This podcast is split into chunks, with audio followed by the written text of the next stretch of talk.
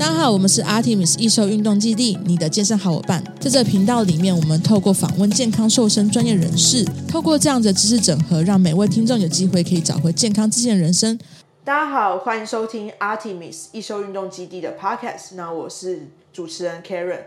那大家都知道，身为一个健身教练，都会希望学生就是会长期的跟自己去学习任何健身知识，才能真正在身体上面看到变化跟成长。那大致上可以分成就是几个阶段，就第一次跟教练的体验课，然后第二个阶段就是你开始学习到健身知识了，会有一个成长的阶段，会学习很多很多不同的知识。那第三个就是你真的进入了成长圈，你开始会去自主训练，你开始会对健身的各种不同的资讯很好奇的时候，那教练的工作就是如何将自己所学呈现给学生，建立信任感。以及在聊天、聆听学生的需求当中，可以给予很多回馈，那更可以透过系统化学习，提升自己在学生的面前面对学生的好感度。那更我觉得更重要的事情是，这一段话真的非常非常非常的经典，因为这是从我一本书上面看到的。沟通对话结局是可以靠自己掌握的。那这本书从哪里来来呢？你知道，大家听众应该会觉得我节目的讲话这么紧张，因为这是我在。之前在录 podcast 刚前期的时候，我跟一位口语表达讲师林一柔 Zoe 去学习怎么去讲话。那因为他帮我纠正很多我那个含卤蛋情况，或者是发音不标准的情况。那我们本周的节目就真的邀请到 Zoe 来跟大家分享要如何有系统的建立自己跟学生沟通的方式，那有效的提升自己成为一个教练的一个好人员。那我们就欢迎 Zoe，超紧张耶! 对啊，你好紧张哦！我发现你都没有那么紧张哎，因为我觉得很，我就在回想那那当时上课那种阴阳顿挫，然后断句，uh. 你知道我们那边画那个符号。对对对对对，有意识的锻炼自己的说话，嗯，很重要很重要。对，我刚大家好，对，我们先让 Zoe 自我介绍一下，然后因为其实 Zoe 他除了是、嗯。呃，一个口语言表达、声音表达讲师之外呢，他其实也有成立学院。嗯、那最近又出了书。嗯、那其实，在暑期的时候，很常办很多不同让小朋友可以体验的一些，就是讲呃，应该算是夏令营啊、服务啊。嗯、那我们让 Zoe 好好介绍自己一下。嗯，谢谢 Karen。大家好，我是怡柔，我是一位声音表达讲师。我从小到大都是学习古典音乐，主修钢琴，副修大提琴，加修声乐，所以我对声音的敏感度算是从小就已经培养了二十几年哦。那我发现到啊，其实虽然我们是在演奏乐器，但实际上每一个人的身体就是自己的乐器哦。所以如果能够善用自己的身体的肌肉表现、放松的技巧，其实每一个人都可以后天拥有好声音，就像是。呢，我们今天要来跟大家分享的这个平台，最主要也是在讲跟运动啊、健身啊，还有健康有关。其实我觉得说话这件事情就是一种运动的习惯表现，因为当如果你今天很紧绷的时候，你的肌肉会整个僵硬，那不打紧，你还有可能会过度拉扯，所以你的声音就会变得是很锁喉。大家好，我是一柔，很高兴认识大家。又或者是说呢，你会突然变得很尖。大家好，我是一柔，很高兴认识大家。那有没有发现，其实这些都是很不耐听的声音？那如果说是我今天去运动，那教练一定会跟我说：“哇，一柔，你的肌肉实在太紧绷了，你可能要先从各种的拉筋啊、放松啊，就是开始锻炼。”那我自己个人本身就是在教大家如何去善用自己的说话声音来展现自己的专业魅力哦。除了自己在声音当中说话的表达内容、逻辑架构，通通都是我的教学范畴。今天很开心，就有 Karen 的邀请来，可以跟大家分享我的新著作《表达力决定你是谁》。每一个人真的都可以决定我们的对话结局。只是大部分的人都不知道，说原来说话呢，也是可以透过有方法、有意识的锻炼。所以呢，也希望可以借由今天的这个节目来跟大家分享我的练习方法哦。哇，大家有没有听到？就是我觉得刚刚 Zoe 讲介绍完自己之后，我完全就是一个很大落差，就是他的声 音别这么说，可以看到，其实从听的就可以。想象得到他的那个表情，你可以从声音里面可以观察到很多情绪、表情的张力，然后你可以知道说，哎、嗯，他哪个地方听起来特别兴奋，哪个地方听起来是重点，哪个地方听起来就是哦，他想要传递什么讯息。所以其实声音的情绪张力，我真的也是认识了 Zoe 之后，我才有非常非常深刻的体验，因为。一开始在跟 Zoe 学习之前，我去听我的就是 podcast 的时候，我都会觉得说，哦，我的声音怎么听起来，我刚刚讲什么好含糊哦，就是他明明就是重点，可是我又讲表达不清楚。所以如果是在呃面对学生教学的时候，你又遇到这样的情况的时候，学生就会真的听不太清楚你到底想表达的是什么。那你也不知道你他应该要接受到你的情绪是什么，所以就像刚刚 Zoe 讲的那个声音的整个的情绪张力，就是完完全全可以代表你这个人想呈现的是什么呃 message 这样子。那嗯嗯，我们今天就因为其实因为是运动频道嘛，所以其实它不外乎就是围绕着当教练遇到一个学生从他第一次踏进门之后，然后在。呃，体验课当下，你要怎么用很快速的时间让他可以认识你这个人，然后再来就是跟你买了课之后，去开始上教练课了，他要怎么跟你在不同互动之中建立各种的信任感，学习各种资讯。那呃，跟久了之后，他会不会想思考？他会不会思考说，哎，要不要持续的跟你上课下去？就大概是分这三个阶段。那我们就透过这三个阶段，让 Zoe 可以跟我们分享在每个阶段说。教练可以做什么事情？透过怎么样的声音表达，或是怎么样的呃逻辑思考方式，让学生可以更清楚知道，哎，你是怎么样的一个教练？我从我从你身上可以学习到什么事情？这样子。嗯，我自己觉得说话真的就是一种运动的表现，就像我刚刚说说的，就是我们在讲话的时候，大家。都知道，我们小时候上运动课，教练是不是都会说：“来，我们来做暖身操。”那你就要放松你的身体。对，可是好像没有人会跟我们讲说：“哎，你等一下要演讲喽，哎，你等一下要教学喽。”那我们要来做一个暖身操，声音的声。所以大部分的人都是用天生的这种发力方式，在撑这个整个的场子。比如说，如果你只是讲八分钟简报，可能还好。可是，如果要请你做一个小时或一整天六个小时的教学培训，很多的老师就会觉得很累。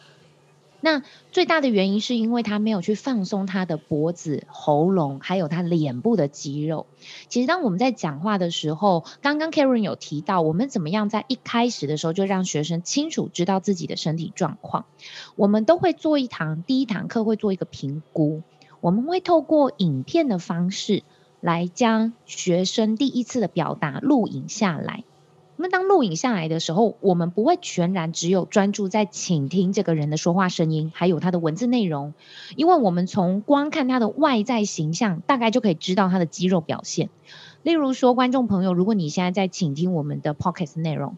你现在是坐着，还是站着，还是你在走路，还是你躺着？其实。这些不同的身体的状态也会影响到你现在说话的声音表情。所以，当如果我们今天把学员的影片录下来之后，我们就会去观察，最明显的可能是他的肩膀。如果大家一起做一个肩膀往上耸的动作，而且你往上耸，你可能要持续个一分钟，你就会觉得你现在很紧绷，紧绷可能连带是你的胸会很闷。然后你的脸部就会变得很僵硬，然后你的手现在也不知道摆哪里，因为你会觉得你好像全身被绑起来的感觉。那像现在这样子的肢体动作，就会让我们的声音呢变得很紧，而且你的音域就会变得很窄，因为你很紧张。所以大家去试想看看，如果你去鬼屋要唱歌，可能会很很困难，因为你会随时对。处在一个就是你很受惊吓的状态，所以你知道去鬼屋就不太适合边边去鬼屋玩，然后边哼歌。可是你有没有发现，如果我们在厕所为什么会很放松？因为现在是你在洗澡。其实还有一个状况，是因为我们用热水冲澡的时候，身体的肌肉是一个非常放松的状态。当然，还有就是你知道环境的效果非常好，所以就会觉得余音绕梁。那所以其实我们的身体的表现真的可以去影响到我们的声音的发声。那因此在第一堂课，我都会跟学员透过影片的方式呢来做检视。也就是说，不是我直接反馈你的声音发生什么事，而是我带着你去看见你的声音。到底想呈现什么样子给他人？包含像我的新书，为什么叫表达力决定你是谁？大家今天的穿着打扮，应该也是可以自己控制的。所以，如果你想要穿什么样的衣服给别人，感觉你是一个什么样的人，其实这个就是一种表达力。声音也是一样，我现在想要用很放松的声音，还是我要用很紧绷的声音，还是说我要咬字清晰的方式，都是可以透过刻意练习来呈现给对方。所以在第一堂课的时候，我们都会告诉学员说：“哎，你听了自己的声音，你觉得这个是什么感觉？那是你想要给对方的感觉吗？因为有些人他可能是说。”他的声音可能很低，但是他就跟我讲说，他想要像志玲姐姐一样，那可能就是你设定错误目标了。又或者是我会问说，为什么你想要这样设定？因为你总是有一个期待值。对，那我们就会去询问，当你现在的状态跟你的期待，那这中间的落差，我们大概就会帮他规划设计，说那你要上几堂课，或者是我们会直接帮他调整一下你的设定目标。嗯，所以这个在第一堂课的时候，我们会很清楚的带着学生知道说，从你的外在形象、你的声音表情，还有你的咬字发音。咬字如果不清晰，其实在传递资讯内容也会让听众听得很辛苦。尤其我们在做声音，呃，这种 podcast 的节目啊，或者是录 YouTube 的频道，通常像 YouTube 还好一点，因为我们有上字幕嘛，所以如果说各国语言，其实我们看字幕都可以去略知一二。可是如果像我们今天是做 podcast 的节目，一个主持人他的咬字发音都不清晰，那怎么能够期待观众朋友能够把它听完呢？那更不用提有没有听懂了，嗯嗯、这已经是第二个层次。对，所以我觉得说有一个好的声音表情是一个专业形象的展现，这个也是我们个人品牌很重要的关键哦。嗯、这就是第一个，我觉得可以带给大家先去反思的，就是你有没有善于听倾听自己的声音，有没有常常把自己的声音录下来，并且你有没有意识的去检视一下自己在说话的过程到底带给什么样的，带给别人什么样的样子。嗯。嗯嗯，对啊，在进入我们今天的主题之前，我们真的呃也是很感谢 Zoe 给我们一个很棒的开场，因为像呃刚刚他讲到一点，就是今天如果一个教练他呃教课是教六个小时、八个小时好了，嗯，那如果还是用同样很紧绷的，就是声音的他就天生的发音的方式的话，他一定讲到我不知道第四堂、第五堂就开始疲乏了。所以你一定是到呃比较晚上课的那些学生会觉得说，嗯，教练听起来好累哦，你怎么听起来那么没有的精神？所以像刚刚周有讲到一点，就是说，哎，你在呃开始上课之前要做足，像我们都要去做暖身嘛，那你在声音的暖身也非常非常重要，你要保保护自己的就是发音是从头到尾都可以有一致性，都可以有好的表现。那我们也会希望说，哎，这个运动你会希望有好的表现，声音也会有好的表现。就像我刚刚刚刚周也在讲说耸肩的时候，我也在试图做这耸肩，然后你真的会发现你的身体是非常僵硬跟紧绷的。那通常我们在暖身，在运动暖身的时候，大家会不会发现说，教练都会跟大家讲说，哎，你们要启动你们的核心，要去做呼吸。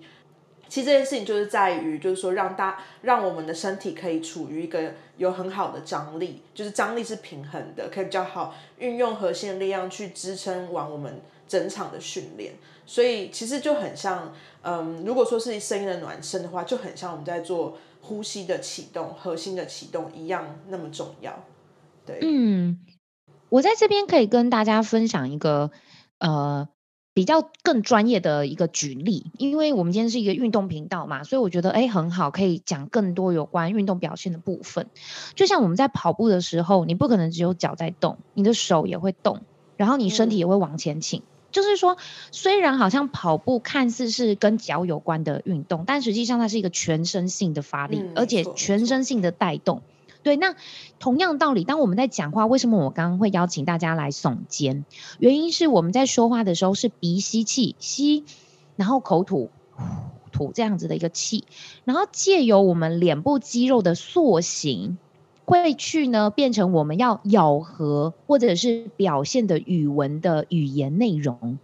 所以说，当如果我们今天讲话，不是只有喉咙在用力哦。我们连带喉咙的下方，我们的肩膀放松，我们的胸腔有没有跟着一起呼吸打开？还有我们的吐气的用力，以及脖子的上方是我们的脸部肌肉，我们的脸部肌肉就包含了脸颊、嘴唇、牙齿跟舌头。所以，透过这一些的肌肉的运行以及构音的方式，就会让我们的说话的声音更有质感。但大部分的人都会觉得，我只有在喉咙上面拉扯。那这就像是，当如果我今天要让这个声音变得很好听，其实你还是需要搭配一些其他动作的表现。例如说，像我常常发现到很多的运动教练，他们在教学的时候都会让我一种酷酷的感觉。原因是你知道他们就是上半身都、嗯、呃，应该不是上半身，我只会看到他们上半身，就是他们全身肌肉都表现得非常好，就是他们都壮壮的嘛，然后男生都帅帅的。可是他们每次在讲话或教学的时候，我都会发现他们很冷静。比如说，我们等一下屁股夹紧，我们要蹲低，那我们在这个地方的时候，你的肚子核心也要用力。就是他讲话就是声音很低沉。对，然后我就觉得说他的声音也是很用力的声音，可是没有让我觉得说，哎，做了这件事情会有什么期待值？比如说，我们为什么要做这个运动？可能你的期待是要让你的，比如说核心更有力，或者是说屁股更翘哦，或者是说呢，哎，我们可以更，比如说更持久之类的。嗯，就是你在深蹲的时候，嗯，所以当如果我们的声音带着一种期待感，或者是当我们的声音带给学员，比如说。在练习过程虽然很累，可是我的声音是陪伴你的、支持你的，你一定会觉得说：哇，这个教练不仅是带给你专业上面的辅佐，还给你一个心灵上的慰藉。我觉得这个超重要，真的。所以我每次去上教练课，对我都会想说：如果这个教练他的声音就很冷静，那我就会觉得这堂课超无聊，因为你知道做运动已经够累了。对，就是你会期待，就是说。就是练这么精实啊，这么帅的教练，嗯嗯、他讲话出来声也可以同样的跟他外在是一样，可以有对、呃、阳光，对，然后所以他在希望你会希望说他在叫你做动作的时候，你会你会。就是会有点被引导的感觉，嗯，而不是说他只是下个指令给你，然后你自己要去在头脑再去脑补一些 一些想象之类的。那希望说就是在现场你就可以体会到说，哦，我做这件事情就可以变得跟你一样翘臀，哦，我做这件事情就可以跟你一样矜持这样子。嗯嗯嗯，没错。真的说，我觉得声音是一种期待感呢。如果说所有的教练都可以在声音当中注入一个，比如说某一种特质。他就不单单只是说我很专业的告诉你，呃，等一下我们要练哪个肌肉群，然后练的时候可能，比如说他们会很冷静说，来计时一分钟，三十秒，那你就会想说，你就会想骂脏话，就是多那么久。对，但如果你说，对，对你换个方式讲会怎么讲？对，比如说六十秒，加油，剩下三十秒哦，哇，还有十秒，五秒，三。二一，哇，太棒了！来，我们休息一下，有没有？你就会觉得哦，有，有听起来就有非常大的 差别，真的就是有那种完全被鼓舞到，一直有人在旁边帮你加油，而不是就是告诉你说现在时间多。那我也可以看，我也可以播 Siri。对啊，哎、欸，讲到 Siri，大家知道其实 Siri 是一个非常人性化的配音呢，因为哦，因为你知道我以前情绪的起伏的，对。对它有，而且它的尾音啊，它的气音就是会让你觉得很舒服。例如说，不知道大家有没有，就是呃，你知道换呃，我之前的手机是 iPhone 八，然后它那个时候它的声调还没有到非常的有亲和力。后来我现在，呃，我之之前换手机，我我现在的手机是 i 十一 Pro，然后当我启动它，比如说 Hi Siri 的时候，它竟然之前它是说是我在。这是他 before 的版本，好像哦！天哪，你知道他现在是什么版本吗？他现在版本很可怕，他是说，嗯哼，他是嗯哼哎，我的天哪，你会不会跟你的另一半对说，嗯哼，你不觉得很有亲和力吗？对。所以我就我常常在教学的时候，我就会跟学生讲说：“哎、欸，你千万不要讲话输给 Siri，因为他你知道未来大家很有可能为什么都那么仰赖科技，而且你会觉得说，哎、欸，他也很懂你，是因为他连声音表情他都可以深入人心。所以，我们是不是要加油？真的，我完全同意耶。嗯、因为哎、欸，我也是最近才发现他有变成嗯哼，而且他就是太。像以前我们不是会跟他玩，就是说，哎、欸，你可不可以讲个笑话或什么之类的，他可能就是很像机器人这样念出来。可是现在 Siri 是已经会有情绪了，他会告诉你说，就是他会试图把这个笑话讲得真的好笑一点。我已经忘记他怎么表达，大家可以试试看，叫 Siri 讲个笑话。嗯，对。好，那我们拉回来我们今天的主题，因为我觉得很多，我觉得最大的关关键点在于，就是因为。呃，如果今天你第一次接触这个学生，他就是来跟你上体验课，那因为体验课是在于你们双方彼此都很不了解彼此的，就是是谁，然后呃讲话的语气是什么，教学的风格是什么，然后跟彼此就是很像就是你去相亲那种感觉啦，就彼此都不了解对方的背景。对对对。那其实他们的目的就是说，教练可以透过这个一个小时的体验课，可以让清学生很清楚知道自己的身体状况。然后跟自己的训练风格啊，嗯、那他可以再跟他比较详细的讲解接下来接续的训练计划是什么。其实，在这一小时里面，他要建立非常多信任感。然后，其实这个一个小时等于就是说，他会有办法让学生愿意跟他买课。所以，这是很多教练，呃，他们虽然就是都很都很厉害，都进修得非常非常完美，可是当要帮学生呃上这个体验课的时候，他们就会觉得压力重重，因为他就必须要同时介绍自己，嗯、又要同时的呃当一个 sales，然后要有办法就是在这就很像我们要去呃新创要去 pitch 一样，你要把自己所有东西在一个小时内就完全让这个学生知道你到底是谁，你做什么，嗯、为什么我要给你买课，所以。怎么样的情况底下会让，比如说像我我有看的书嘛，你因为嗯。呃有办法让就是第一次见到你的人可以比较清楚知道，哎，你到底是什么个性，怎么透过你的口语表达让他知道说你是怎么样个性的人，然后你是有什么样的呃特质，然后怎么样的就是怎么样去增加一些好的嗯。好的好感度，然后在这一小时内可以完整的表达，所以也是想要跟 Zoe 今天在请教的。嗯哎，我觉得 Karen 的这个题目问的非常好，因为我有上过很多其他 Podcast 的节目，然后我每次都会从主持人的采访当中啊，去挖掘，哎，我可以跟大家分享的不同面向的内容。那今天刚好就是借由这个题目，我觉得想要跟大家再 recall 一下，表达力真的决定你是谁。我觉得其实每一个教练，像我自己学音乐，我的很多朋友他们到最后都是去当钢琴老师。可是大家都会觉得说，你要成为一个好的钢琴老师或好的健身教练，是不是要拥有好的专业表现？当然，对我来说，我觉得这个叫做基本，你本来就要会这些能力。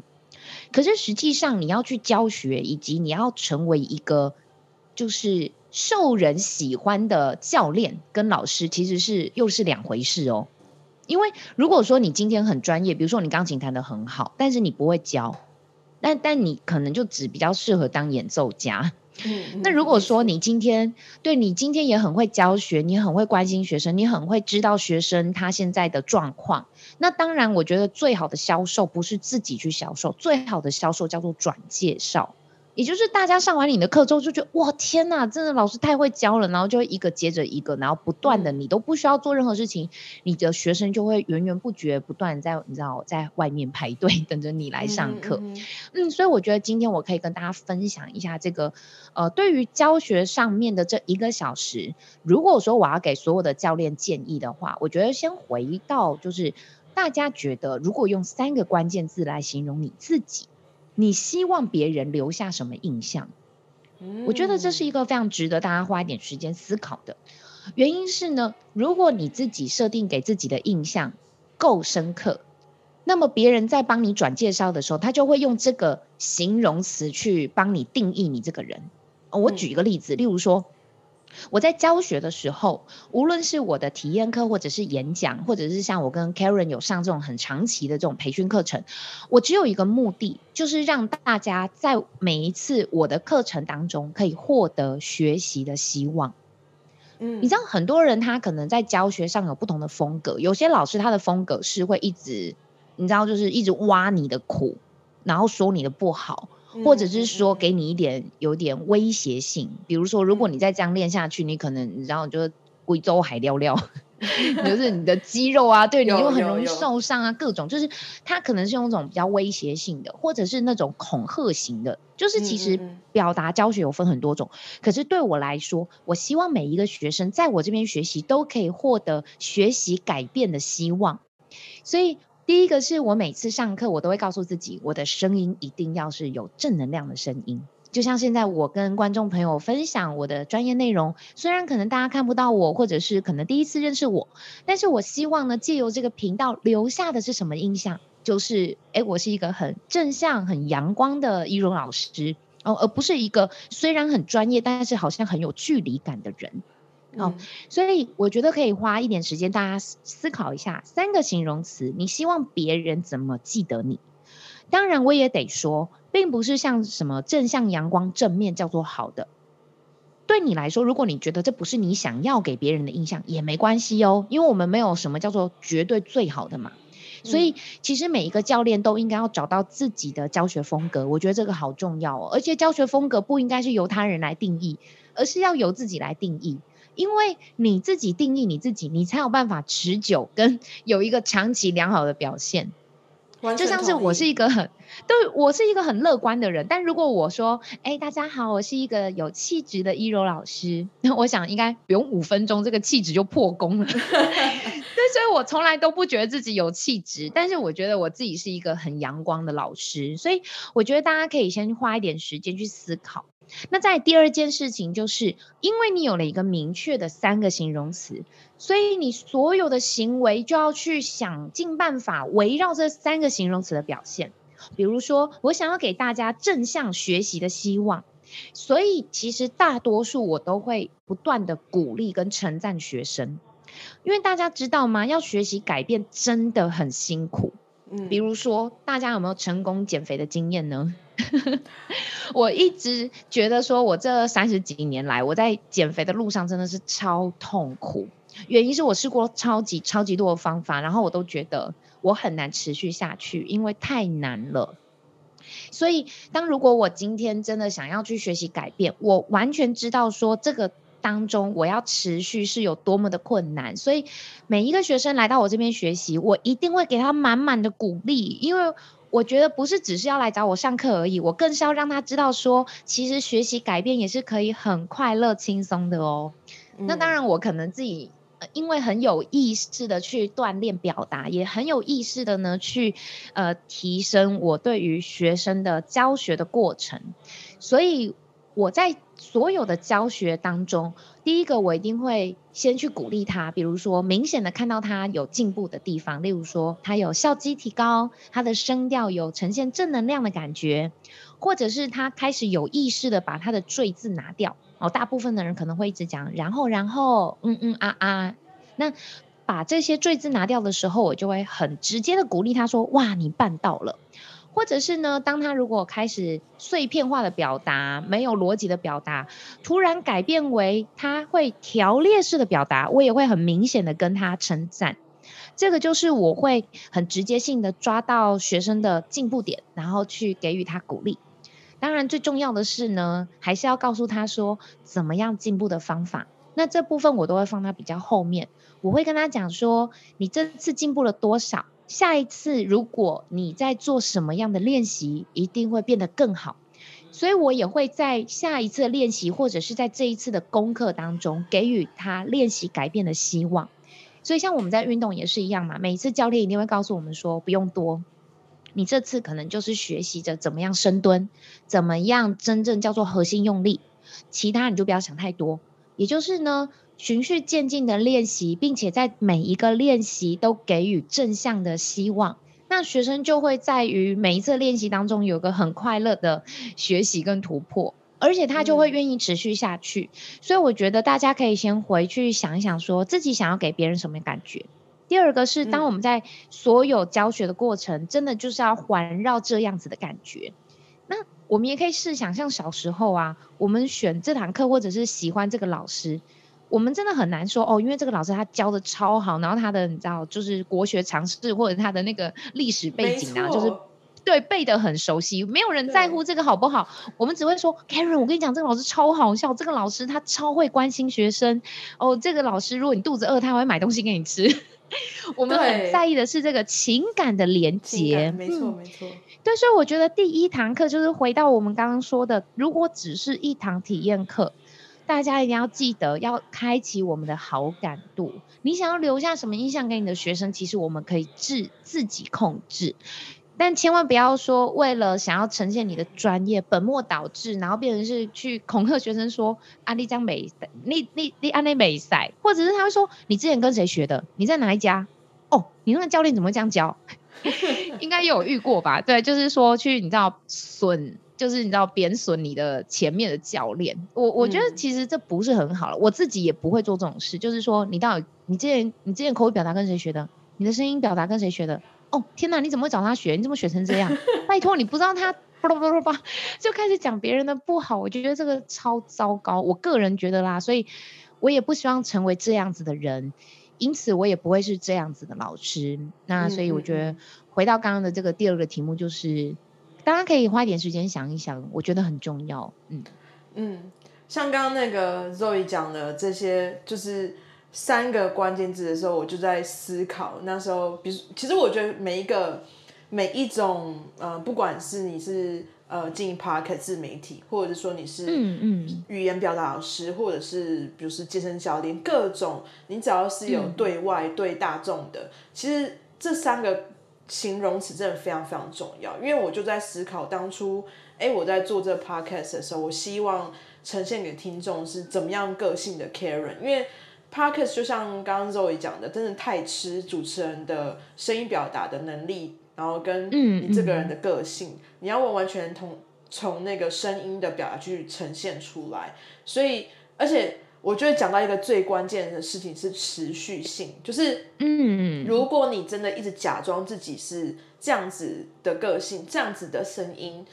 这样子的，就是跟你完全不搭嘎，不是你呃天性的这个个性的时候，你就会发现它真的非常难持续下去，就像。如果你今天想要去做训练，可是这个训练的系统并不是你呃很喜欢，或者说根本不符合你自己的身体的时候，你就会发现说你练到一阵子，你就会没有办法持续的进行下去。那嗯嗯，又要找一个事情是你真的有办法。呃，永续去经营它，而且经营起来是相对难度比较低，然后也可以比较妥善的去练习怎么去优化它、精进它，这件事情真的非常重要。所以刚刚讲那三个形、嗯、三个形容词，我真的觉得在呃教练去接触学生之前，真的可以先去把这些形容词列出来，然后。把它就是思考怎么样在每一个场景可以发挥自己这样子的特性，在每一个场景里面，在这个一小时的体验课可以让学生可以体验到、体会到，哎，我就是这样子个性的人。然后，嗯当然就是这样才有办法让学生比较清楚知道说他接续跟你上课的时候会遇到怎么样的场景嘛。那因为这个就是跟前面永续性是有相关联。如果今天那个呃体验课你是一个非常跟自己完全不一样的个性的人，然后试图请要让他买课为为一个目的，那他买课之后发现说，哎、嗯嗯嗯，你怎么变了一个人，就会前后不符啊。对对，哎，我这边想要补充一个，其实像我觉得当像我们在当教练、当老师啊，还有一个期待值就是，我们虽然很希望有很多的学生，可是我觉得教学到最后，我们更希望的是教跟我们磁场相近的学生。没错，对，对，因为这样才。才是一种长长久久的关系。那其实很多的老师他会，他为什么教学到最后会很无力，或者是觉得说哦，教某些学生他会很辛苦，就是因为他没有在一开始就设定好他到底想要跟什么样的人接触。我觉得这件事情可以跟男女朋友来做比喻，就是如果你从来没有想过你喜欢什么样特质的另一半，你就会一直在这个茫茫人海当中试错。对，那甚至你可能一直在试错，所以你就会觉得全世界都是渣男。但是实际上你是可以透过吸引力法则先跟宇宙许愿，因为像我自己就是啊，就是我每一次跟这个男生在一起的时候，我就会列一个小本本，我就会告诉自己说，哎，我喜欢这个男生的什么特质，那我不喜欢什么特质。但是我觉得要切记，就是自己的不喜欢不代表。这个人的不好，我觉得这个超重要，这是一种健康的心态建立。嗯、因为我觉得我们没有资格去批评任何人，就包含学生也是一样。嗯、这个学生他今天很认真的，呃，比如说他听你的话，然后很认真的练习，这个可能就是他刚好就是这么认真。可是当他如果今天不认真，或跟你唱反调，或者是你知道他就是在那边不知道在干嘛，当然我觉得就很有可能我们没有这个缘分。那嗯，对于像这种缘分。比较浅薄的人，我觉得就是可以放生他，因为很多老师对教到最后就会觉得很无力。那你对于教学的热忱，嗯、坦白讲，你也会没有办法延续下去。那我会觉得很可惜。嗯、就像对，就是在讲回来，就像交男女朋友也是嘛，不是说这个男生不适合，我们就。你就知道，就是觉得说全世全世界的男生都是这么烂，对，没有可能就是哎，我们就换一个就好了嘛。对，我觉得很健康的心态，也许我们也很糟糕啊，也许我们在别人心中也曾经伤过了别人，对不对？所以我觉得这是一种很。必须得用健康的方式，然后来看待彼此的每一段关系。所以，如果当你先设定好你自己是什么样个性的人，坦白说，你就会物以类聚哦，你就会吸引到跟你磁场很接近的学生。嗯、所以，你每次上课就会很有能量。哪怕你今天上了八个小时，你知道吗？十个小时，我看到好多健身教练都半夜还在上课的，真的超厉害。对，那就代表其实你不是只是热爱教学而已，而是你从学生身上的反馈，你也得到你。你的教学使命跟热情，这样子我觉得才是一个在职场上最大的价值哎、欸，我觉得这件事情很重要。嗯嗯嗯、我我完全同意哎，因为呃，而且我要在，我我也想跟 Zoe 讨论一点是，是因为很多人可能他并没有那么有清楚意识，知道自己是什么特性。就像我们刚刚讲说，嗯、要找三个形容词，他可能根本也不太了解自己，所以他没办法没办法真的很清楚的。呃，就是列出来。那我我觉得有一个方法可行的是，是不是从比如说他因为已经接触过很多不同的学生，那但有些成功的，嗯、有些跟他上课上很久的，那有可能有些是哦在体验课当下就没有 work，就是他们就彼此不适合这样。嗯嗯嗯、所以是不是可以从这些成功跟失败经验里面？就是截取出来一些他在当下用了什么方式，或者说当下呈现怎么样的特质的他，或者是说怎么样的情绪的表现，嗯、所以学生才愿意跟他买课，也或者是所以学生不喜欢这样子，然后可以帮他比较清楚聚焦自己的三个特质这样子。嗯嗯嗯，我真的真心建议大家在呃。在担任讲师或教练的这条路上，其实我觉得不管呐，像刚刚我们有提到了，比如说交男女朋友也是哦，就是说，生我觉得每个人都应该要有一个自己的小本本，然后这个小本本就是对你自己在记录你自己人生状态的小本本。为什么我还是要？就是再说一下，就是表达力真的决定你是谁。其实我们每一个人都可以决定自己想跟什么样的人当朋友。除了家人，好像天生你知道就是没有办法密不可分。可是除了家人以外，你都是可以自己选择的啊。就像现在你想要做什么工作，你要在哪边生存哦，你想吃什么午餐，你还要不要吃宵夜，这都可以自己决定啊。所以。那既然这个就是身为人类最美好的选择权，那为什么我们不要让自己变得更快乐？所以，比如说你每天你做的这件事情，你觉得诶让你感到舒服、顺流的，那你就要有意识的把它记录下来。那如果你觉得很不舒服的，或者是你觉得跟这样子的人沟通要花很多的时间成本，或你会很心累，你知道有些学生就是会不断的问你很奇怪的 问题，那你就会觉得这个其实真的没有。这么的需要纠结，或者是说，其实你先做再说，你不要先问了那么多，然后你又不去练习。我相信对于教练来说，你会觉得跟这种学生上课很花你的精神，这已经不是花你的体力问题了，是精神上的问题。对，所以当如果你觉得很不舒服，哎，也可以邀请大家把它写下来。那所以我觉得写到最后，你有意识的去做一些分类跟分析，你就会知道说，哦，什么样的学生你会很快乐，什么样的学生你可能就是要很立即性的就要 pass 给其他的同事。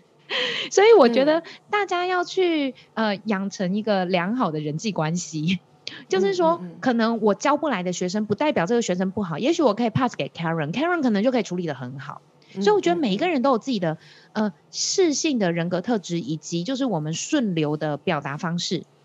所以我觉得到最后不要贪心，我觉得这也是当老师或做生意很重要的观念，就是不要全拿，因为当你什么都要的时候，其实你什么都抓不到。嗯，对，所以如果说你今天你很清楚知道哦，跟这种人相处你很舒服，哎，坦白讲，他他也会捧着钱来，你知道，就是跟你学啊。对。那如果你跟这种人就是真的就是你知道磁场就超级不合的，然后你每次教学你都觉得超累，甚至你就会很很希望你知道他跟你请假。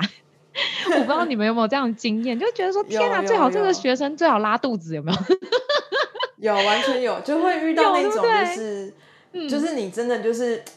你的教学风格就真的很不适合他，或者是说你们在沟通的层面就是那种会一直会有很像鬼打墙那种感觉。对对对对对，对，所以你就会希望说，嗯，我我虽然说我很希望教他，可是因为再这样下去，长期下去会耗损双方的，就是时间跟精力，然后还有就是心，就是精神就对了，所以会觉得说，这还是。因为，因为其实刚刚讲三个阶段嘛，第一个阶段是体验课完之后，哎，你觉得这跟他是频率相符合的，嗯、后续就是，哎，你们要怎么样持续的经营这个关系下去，有很长的呃相处跟沟通的一个观察期，所以才会判断说这个学员适不适合是可以长期跟你上课的。所以我觉得还是前期要先做好，就是。体验课过来，你自己是教练，也要去判断跟这个学生能不能做一个长期的沟通，跟长期的关系建立。要不然的话，就是到后期你会发现自己耗费耗损很多精神跟时间在这上面。你有没有办法很聚焦的去呃，因为大家都有个目标嘛，就是当个教练一定会有个目标。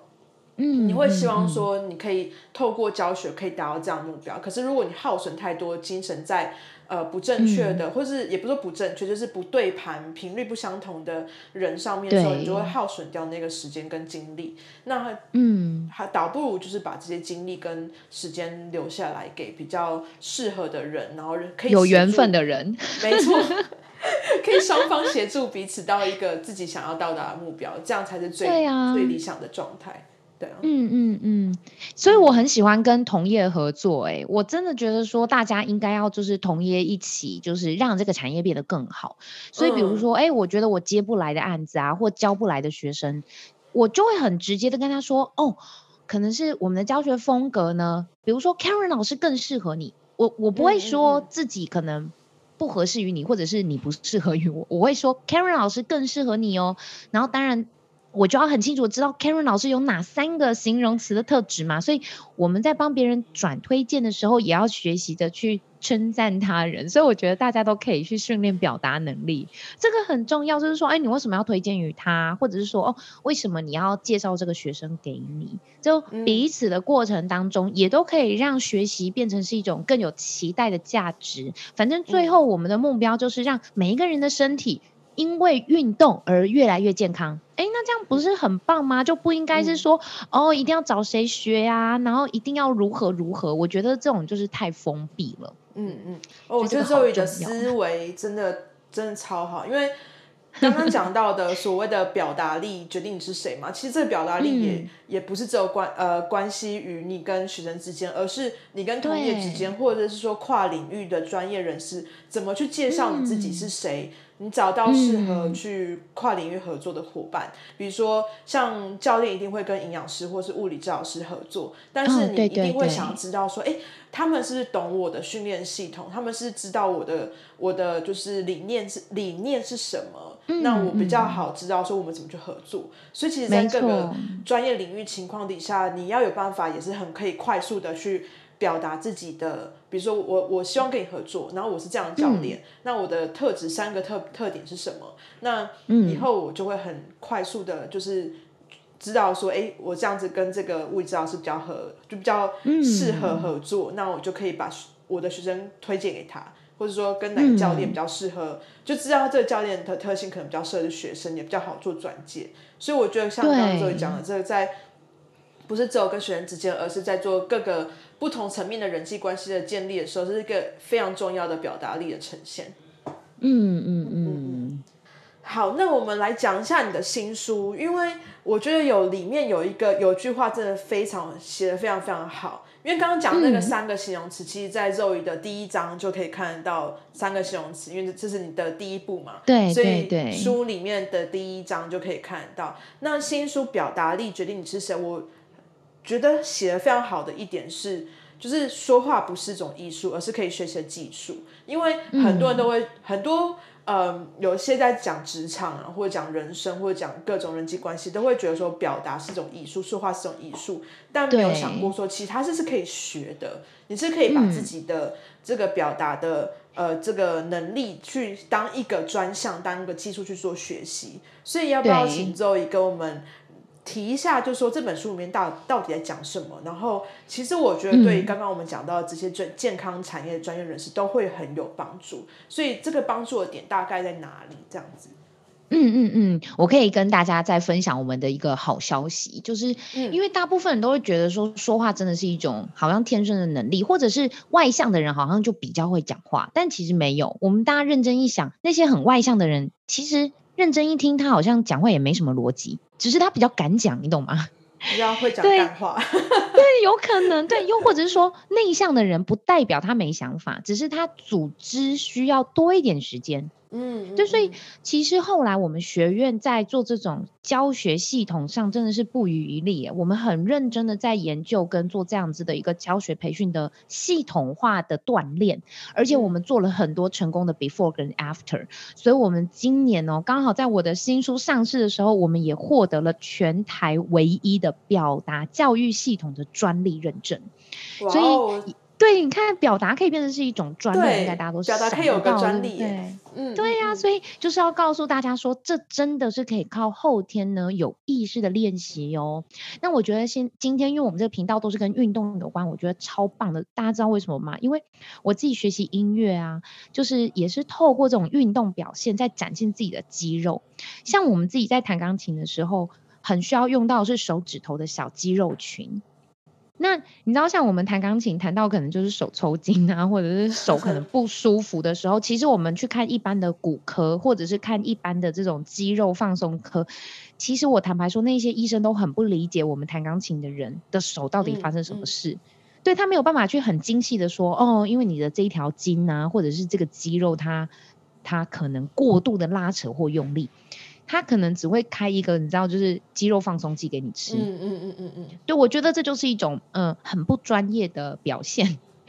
对，所以我想要告诉大家说，其实我们靠后天有意识的锻炼，每一个人都可以让自己在说话上面呢都变得更好。那这个说话包含了两个层面，一个就是呢大家比较能够好理解的，叫做文字内容。哦，如果说你想要检视自己在说话文字内容上有没有逻辑，咬字是否清晰，你都可以靠录音的方式把它先录下来，并且，比如说你先自我介绍一分钟，你把这个录音档录下来之后呢，你可以逆向写下逐字稿。什么是逆向呢？就是你说什么，你就把它写下来，包含嗯，诶，那那个全部都要写下来。当你把这一分钟写完的时候，你会发现，哇，你讲要一分钟，然后把它听写下来，你可能要花个一个小时，因为你可能听不懂自己在讲什么，太多语助词。对，可是这是一个很重要的练习哦，就是你可以清楚的知道你自己在说话的逻辑上有没有出什么问题，那这是一部分。第二个部分就是我们的声音语调，我们讲话的声音就可以包含了我们的音量大小声哦。有些人天生就是你知道肺活量非常的好，很足够哦，声音很有底气；有些人声音可能就是你知道很薄，然后他会气虚。哦，大家好，我是易柔，对，你就会觉得他讲话就是那种糊糊的，然后你都听不太懂哦。所以这个叫做他的声音的音量表现。那第二个呢，就是我们的讲话节奏。有些人天生讲话节奏就很快，快到你会觉得很有压力。你就每次跟他讲话，你就会觉得说他到底在急什么？有那么急吗？所以，当如果你 你还好啦，Karen 不会啊，Karen 不会。嗯，有，我觉得应该是说哦。我先说一下，感觉是相对论哦。所以如果说 Karen 她获得比较多的形容词，别人如果都跟你说你讲话很急，那有可能真的是你朋友太慢了。OK，懂。因为你可能跟我比起来，我可能可以比你更快。对啊，你讲话算快，嗯，而且很清楚。但所以其实这就是一种比较值，也就是说，我想要告诉大家，不要没事帮自己贴标签，嗯，因为如果你把自己乱编乱贴标签，你也会觉得自己很难过，你就觉得我自己声音很难听，嗯、对对对，然后我讲话很很 blah blah blah，可是实际上这是一种相对之下的一个结论，但是这个结论不是一种定论。它只是一个当下的一个对一个状态而已，所以每一个人都可以靠后天我们有意识的锻炼自己的声音来去做一个调整。那当然要怎么调呢？在我的书中的第四章节，我就特别跟大家讲到说，提升好人缘的七大沟通技巧。而且我的书上，我觉得最棒的有两个点。第一个点就是我每一章节都会告诉你，呃，你的状况，你应该怎么调整。嗯、更重要是，最后我都会给一个小的练习题，所以大家就可以很。呃，很认真的透过这本书的练习题，很清楚的知道说，哦，虽然我知道这个状况很不 OK 啊，我也知道我有这个问题啊，但是这个书上呢，还会告诉你说，那你应该要怎么做，就是 how to do 的方法，也是我自己在教学上面很重视的。哦，那第二个呢，就是我发现听说读写是环环相扣，你不可能光靠阅读你就提升成为表达大师，怎么可能？像我自己在写这本书之前呢、啊，我真的是看过不下百本的书籍，就是我家有两个超级大书柜，然后里面全部都是摆满着跟口语表达相关的书，然后我每次看这些书，我都会觉得它总是差了那么一点。后来我发现这个一点叫做。多元感官的刺激，嗯嗯，嗯，也就是说，你在看书的时候，你不能只有看，因为你看不一定懂哦。所以最好的方式就是你必须得去用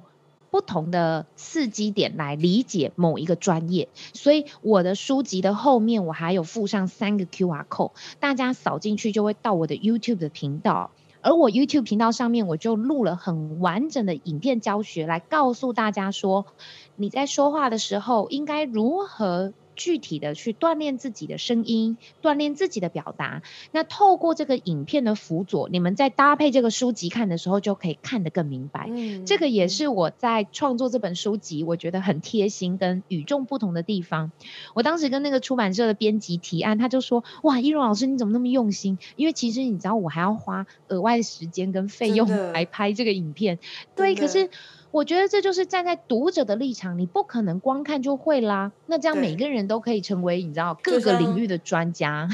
对，如果食谱书都是有写步骤出来，然后没有，哦，那每个人都江正成。真的，光看运动书，每个人都可以提升，那每个人都一休了，可能不可能呢？啊？对。对嗯，所以我觉得说，透过多元感官的刺激很重要。有有些人他是视觉型的学习哦，那你可能就看书你就懂。嗯嗯。那像我自己是听觉型的人，所以像我就很喜欢听 podcast，然后我很喜欢听有声书，因为听觉可以让我有想象的画面。嗯，那有些人他可能是你知道感觉型的人，感觉型的人他可能要操作一遍，所以他学习方式是更需要教练的。哦，而且他这个教练是要很大量的实际演练的教练，不是只有讲理论型的教练。嗯嗯。哦，所以呢，我也是可以跟所有的运动教练讲说，你应该回归一下你自己可能比较擅长的，或者是你的比重，又或者是说，当你在教学的时候，你会觉得，哎，某个学生好像怎么教了好一段时间，但是他的运动表现还是没有拉起来，有可能是因为你在教学的时候都只有不断刺激某一个点。哦，你可能可以测试看看，比如说，你可以给他一个教学音档的练习呀，或者是你再录一支影片，让他回去可以当做复习，或者是有些人他就是喜欢用那个你知道 list 来 check，比如说，嗯、哦，你这个这一组肌肉你可能要你知道单次要做十五下，然后重复十次，你不能只有用口语这样讲诶，因为有些人他可能就是你要，要。对，你要给他一个学习单。然后他做完之后就要打勾打勾，你看像小学生交作业。可是我跟你说，他就是对对于感觉型的人，他就真的需要这个东西，而且他会觉得你教超好。但其实你只是给他一个学习单。对，所以我必须得说，如果说每一个教练，你有了这些的教学方法跟这些贴心的小的教材，哇，那我跟你讲不得了了，他就会觉得说，教练你真的是还是。太了解我的需求，嗯，所以我觉得我的书上也是呢，会去满足各个不同学习呃需求的学员跟读者，所以我觉得这本书真的是非常适合所有的朋友。哦，呃，无论你是什么样学习型的人，我想在这本书当中都可以获得你所想要的。嗯，对，像我就是一个比较偏视觉型学习的的人，嗯，然后，所以我其实通常看书我都看不太下去，我就我会。很习惯让它变成就是它是动态。如果今天像以前我们在读 Shakespeare 好了，可是 Shakespeare 你要读文字，我就会很难去就是理解。但是我看了 Shakespeare 的电影的时候就，就哦，原来它就是这个意思，这样，所以就很快的可以透过就是呃图片的记忆方式去理解一个东西。所以我每次在看书都会觉得特别痛苦。但是我真的要觉得很破天荒的事情是，一柔这本《表达力决定你是谁》这本书，它真的是就是把步骤，就是前面讲了理理论，然后把它步骤就是应该说把呃所有该练习的都步骤画下来了。对，所以你可以用很循序渐进的每一个章节每一个章节看，然后又可以练习，然后所以看完一个段落之后，你就有办法去。把刚刚的东西都练习过一遍，然后再 move on 到下一个章节去。嗯、所以我觉得这这本书看起来，它可能是文字，但它其实是很有逻辑性的去编制这一本这本书，所以让大家是看完之后不会就是、嗯、哦，我看完文字就没了，因为很多书都是遗落在那个地方嘛。嗯、但看完这本书之后，它还可以变成工具书的概念。就你真的可以去练习自己一步一步的去增强自己的表达力，所以这本书是我真的很难得可以一直看下去的书，而且它又可以对，而且因为我很就是你就像我真的就是觉得人人如书一样，人如同书一样，就是是非常没有太啰里吧嗦的情节跟赘词在里面，它就是一个我很简洁告诉你说你要做什么事情就可以达到什么样的。就是目标这样子，所以你看完就可以很直观说，哦，他想，呃，一柔老师告诉我这个章节就是要理解这件事情，然后为什么要理解这件事情，都解释的非常清楚。所以我真的觉得，对于像我们这样子比较图片型的去读这本书会非常容易。然后我觉得像教练啊、物质啊、健康产业专业人士，其实都非常非常有帮助。而且这本书就是很符合你们。看的书是因为它就很像我们在看很很多不同的呃训练的一个工具书的概念，所以逻辑很像，那也很推荐推荐大家去看。